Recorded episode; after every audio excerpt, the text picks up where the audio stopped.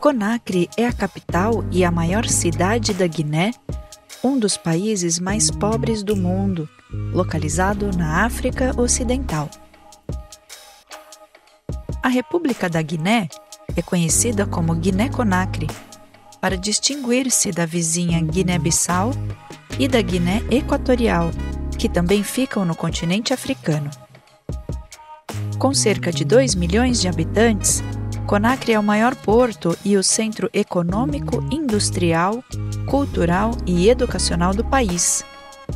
A Guiné tornou-se independente da França apenas em 1958 e, desde então, vive desafios de estabilidade política. As rivalidades étnicas prejudicam ainda mais as tentativas de implantação de uma democracia e do combate à corrupção. No dia 5 de setembro de 2021, o país sofreu um golpe de Estado. O coronel do exército que comandou o golpe tornou-se o novo presidente interino, com poderes de um líder ditatorial, prometendo, porém, não se candidatar nas próximas eleições e afirmando que esse governo de transição, cujo prazo é indeterminado, tem como função uma ampla reforma política e econômica.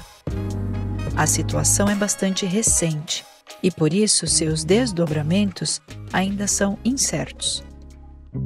O Islã é a religião de cerca de 85% da população da Guiné, influenciando grandemente a cultura e as práticas sociais do país. São numerosas as instituições islâmicas, dentre elas escolas e hospitais. Nos grupos cristãos do país há católicos romanos, protestantes, evangélicos e adventistas do sétimo dia. Cerca de 6% dos guineenses estão associados ao cristianismo, sendo a maioria deles do grupo étnico Capele. Os seguidores de Jesus encontram oposição em certas regiões da Guiné.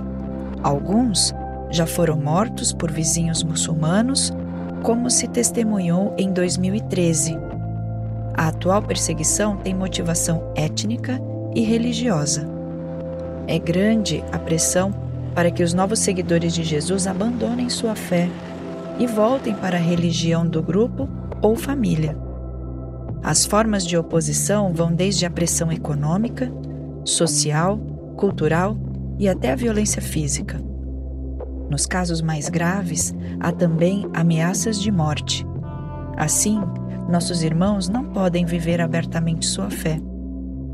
Existe ainda uma discriminação por parte do governo em relação às oportunidades para ocupar cargos públicos e na aquisição de terrenos para a construção de igrejas. Vamos orar? Clamando pelas autoridades da Guiné, para que o povo tenha uma vida tranquila e pacífica com toda a piedade e dignidade.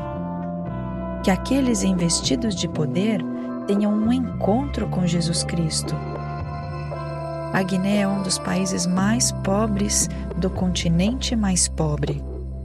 Vamos pedir que Deus supra os guineenses em suas necessidades materiais diárias, mas que, acima de tudo, conheçam o pão da vida que alimenta a alma clamemos para que Deus toque o coração dos seus filhos, para que estes levem o Evangelho da Paz a Conacre e a toda Guiné.